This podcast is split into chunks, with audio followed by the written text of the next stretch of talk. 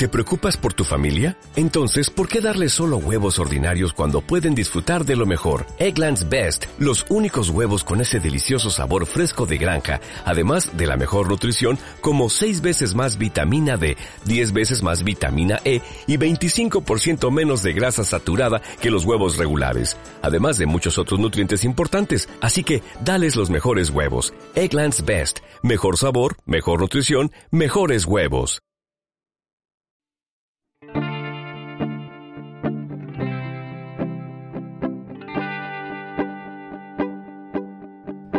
Comienza tu cambio, un podcast de psicología, bienestar y salud emocional, por Juan Luis Ibáñez.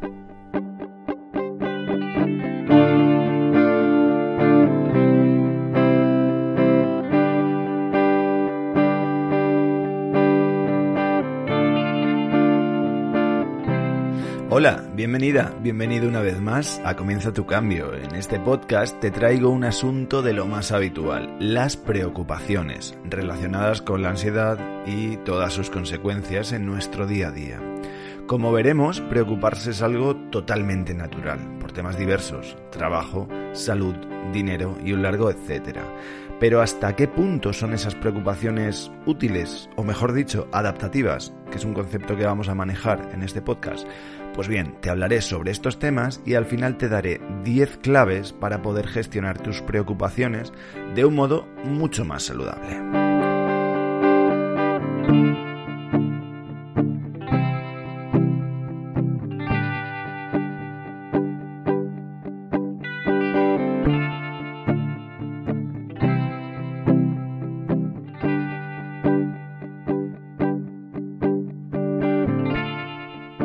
Como te decía, la preocupación forma parte de nuestra naturaleza humana. Nos preocupamos porque hacerlo nos ha resultado útil como especie en infinidad de ocasiones.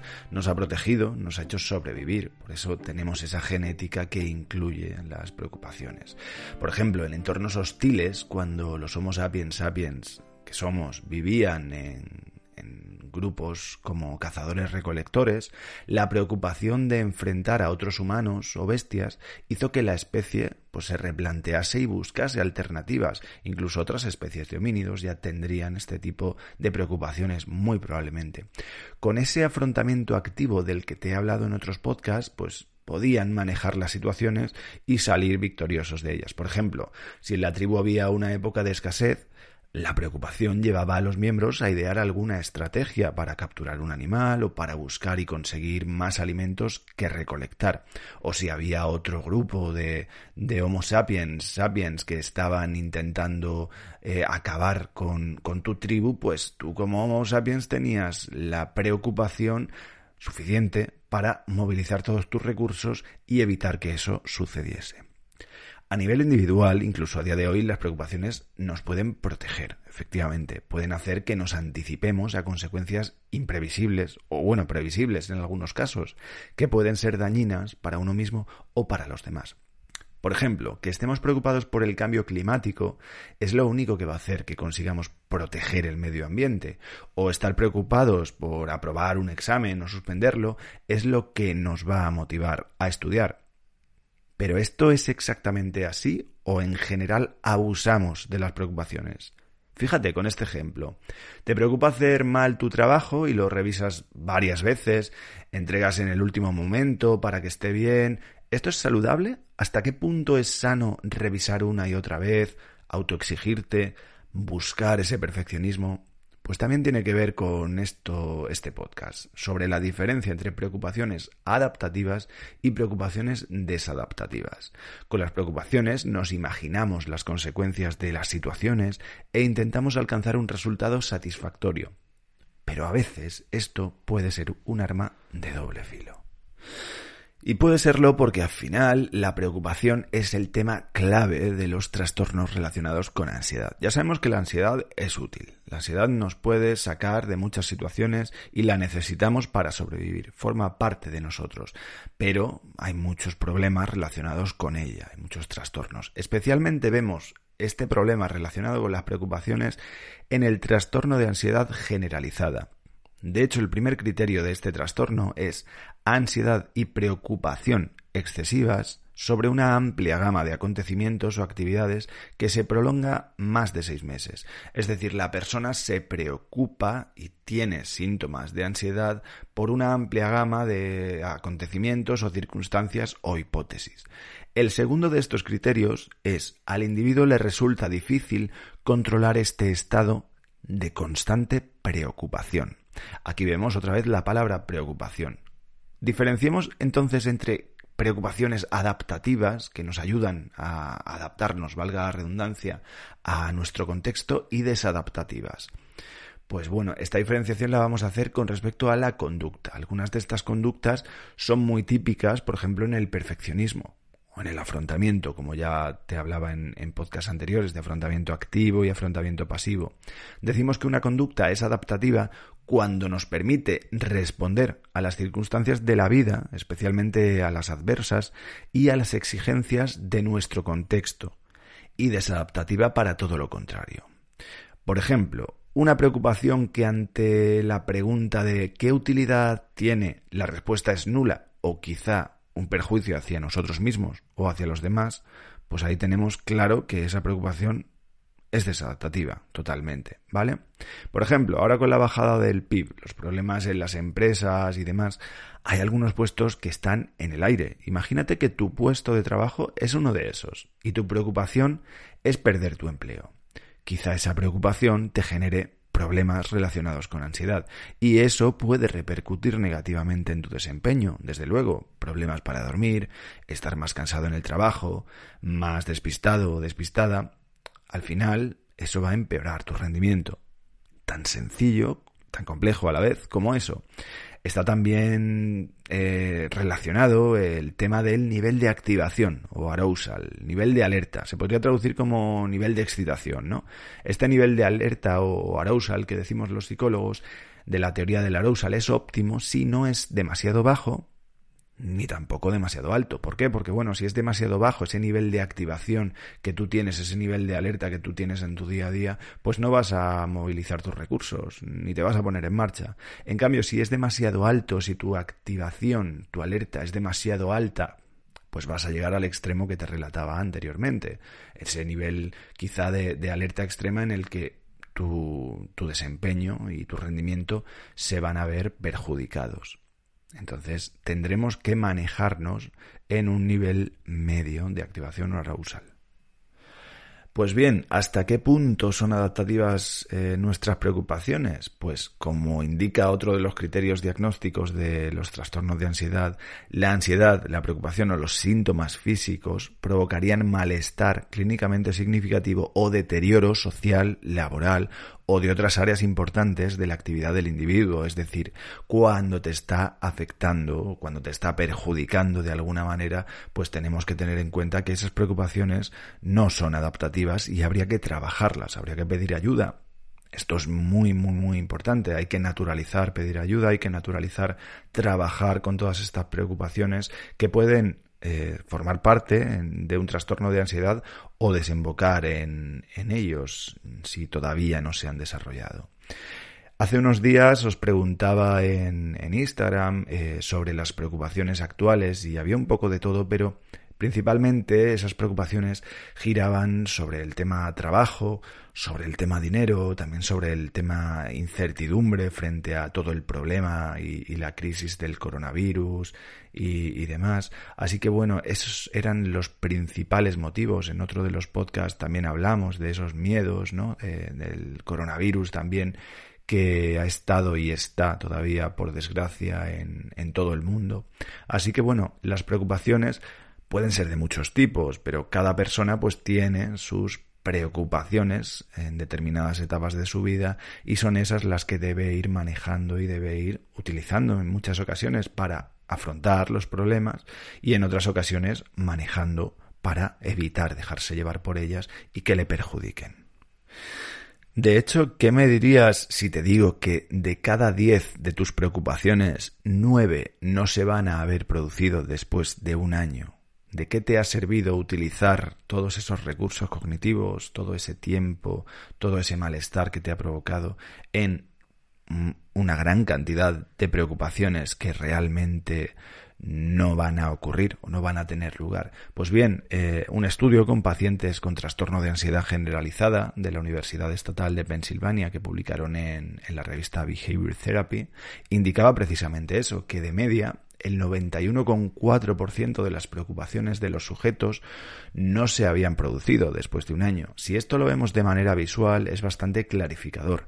Hace unos días te dejaba en, Instagram una infografía, la montaña de las preocupaciones, que va un poco sobre eso. Si visualizamos una montaña entera, vemos que puede ser eh, toda esa montaña el 100% de nuestras preocupaciones, luego realmente tenemos que centrarnos quitando la parte del pico en lo que realmente puede pasar, porque no todo de lo que nos preocupamos puede pasar realmente.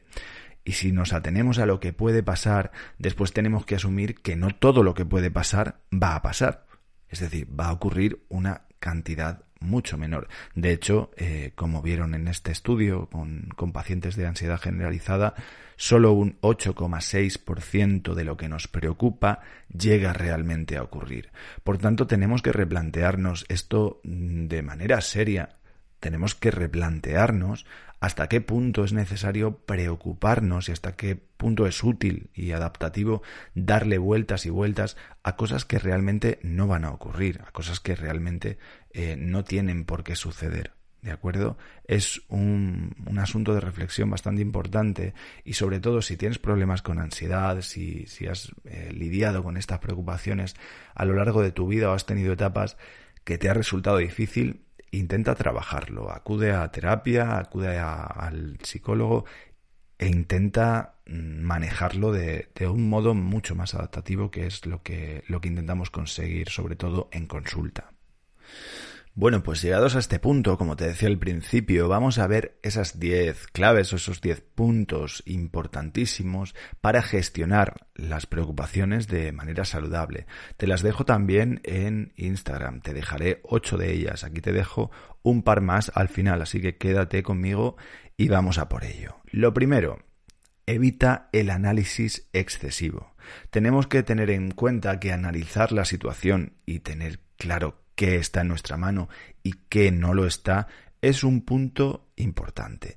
Pero el exceso de información, el análisis excesivo, puede llevarnos a lo que conocemos como parálisis por análisis. Al final nos bloqueamos y no tomamos decisiones, no lo enfrentamos de ninguna manera y por supuesto no hacemos ese ejercicio de afrontamiento activo. Así que está bien analizar la situación, pero hasta cierto punto. Evitamos Mm, quedarnos dándole vueltas y vueltas a un asunto que ya tenemos claro cuál es la decisión que tenemos que tomar. Segunda de estas claves, ser racional y objetivo u objetiva. En estas situaciones puede resultar pues un poco complicado racionalizar. Fíjate que cuando tenemos preocupaciones, eh, como hemos visto, están totalmente relacionadas con ansiedad y la ansiedad pone en marcha todo nuestro sistema nervioso al final a trabajar. Así que es un poco complicado eh, en momentos de, estrés, en momentos de ansiedad, de momentos en los que estamos alerta, pues eh, manejar estos pensamientos. Lo ideal es que seas racional y objetivo u objetiva, pero desde la calma, es decir, no en el momento en que la preocupación te está generando todos esos síntomas físicos, te está haciendo sentir con los neurotransmisores y las hormonas todo ese torrente de, de emociones. Entonces vamos a suavizar un poco y después, después de, que pase toda esa, todo ese torrente emocional y hormonal, nos planteamos la situación y gestionamos nuestros pensamientos de manera racional. Otro de los puntos, el tercero, haz ejercicio y mantente en forma. El entrenamiento de fuerza, ya sabemos que adaptado a cada caso y evitando, por supuesto, el modo de vida sedentario, nos va a ajustar a nivel fisiológico, nos va a ayudar mucho a nivel endorfinas, a nivel neurotransmisores. En ese sentido, es una gran fortaleza tener eh, una rutina de ejercicio habitual o si no la tienes, intenta incluirla en tu vida, porque te va a ayudar de verdad a gestionar las preocupaciones de un modo más sano.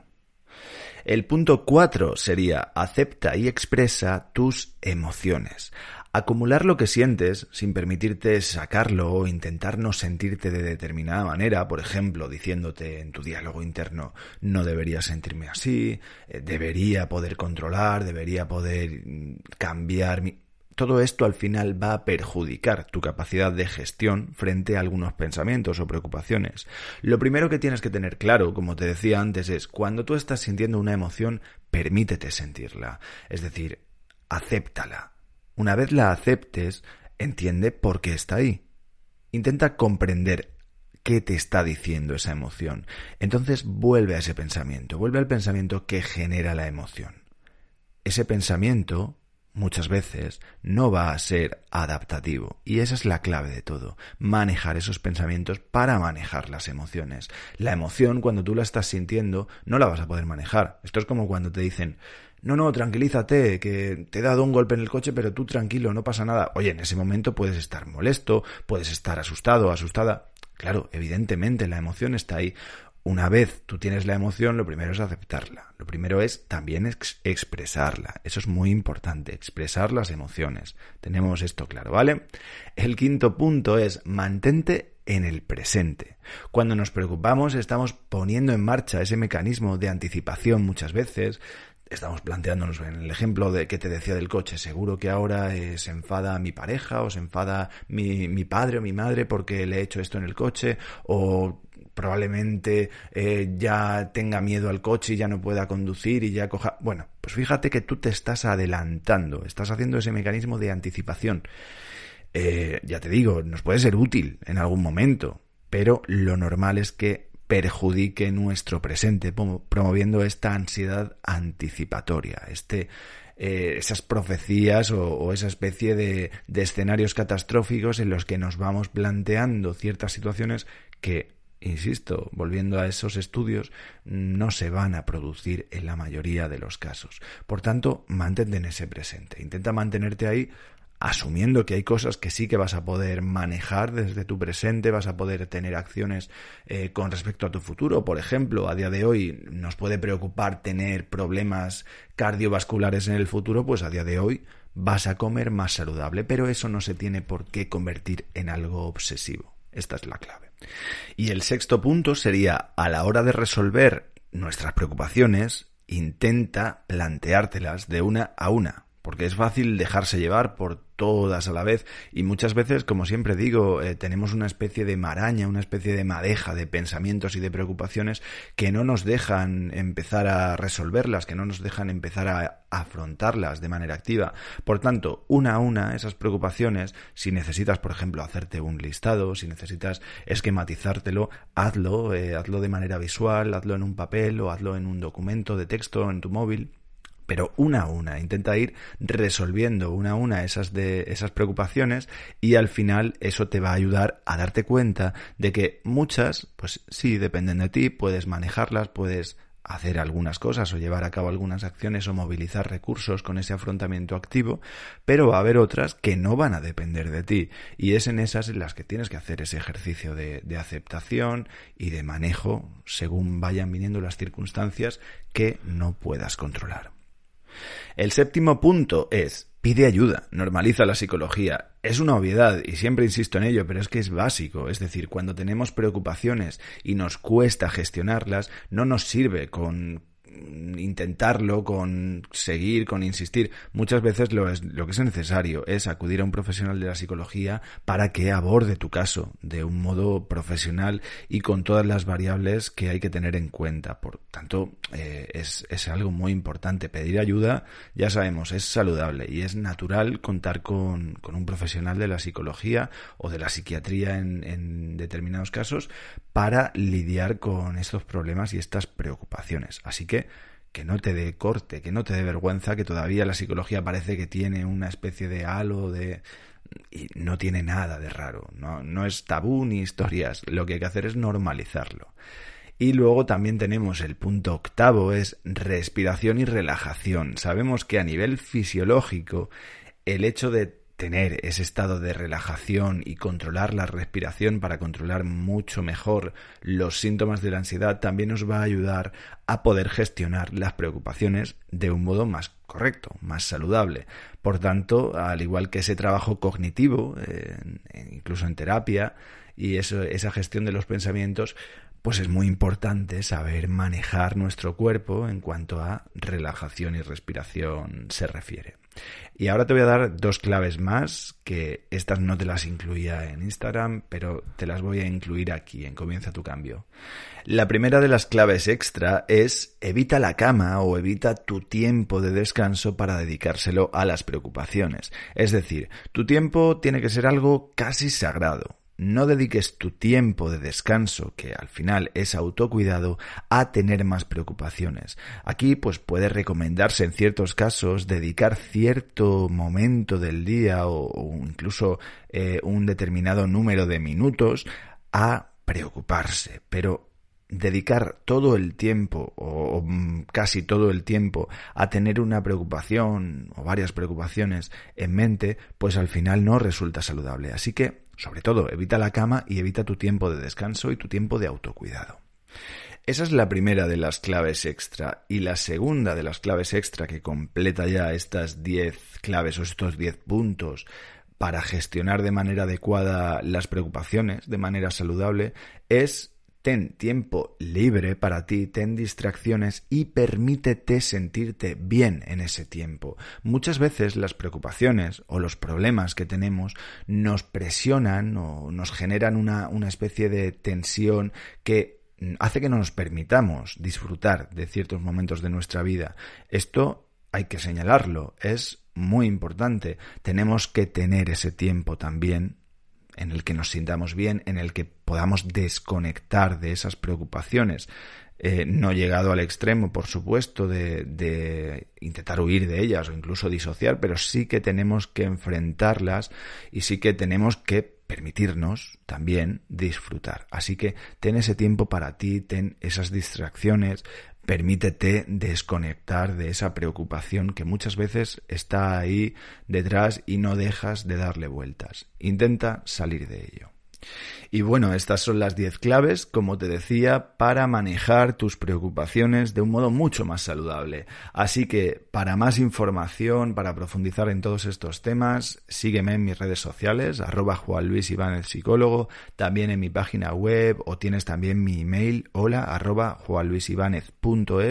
para consultarme cualquier tema o para acudir a consulta cuando lo necesites. A día de hoy seguimos trabajando 100% online y también estamos trabajando de manera presencial progresivamente según cómo vaya esta situación frente al tema del coronavirus que nos ha hecho cambiar un poco los hábitos y nos ha hecho primar también más las citas online, las citas telemáticas para intentar parar todo este, este contagio que, que tenemos ahora mismo a nivel mundial. Así que hasta 认同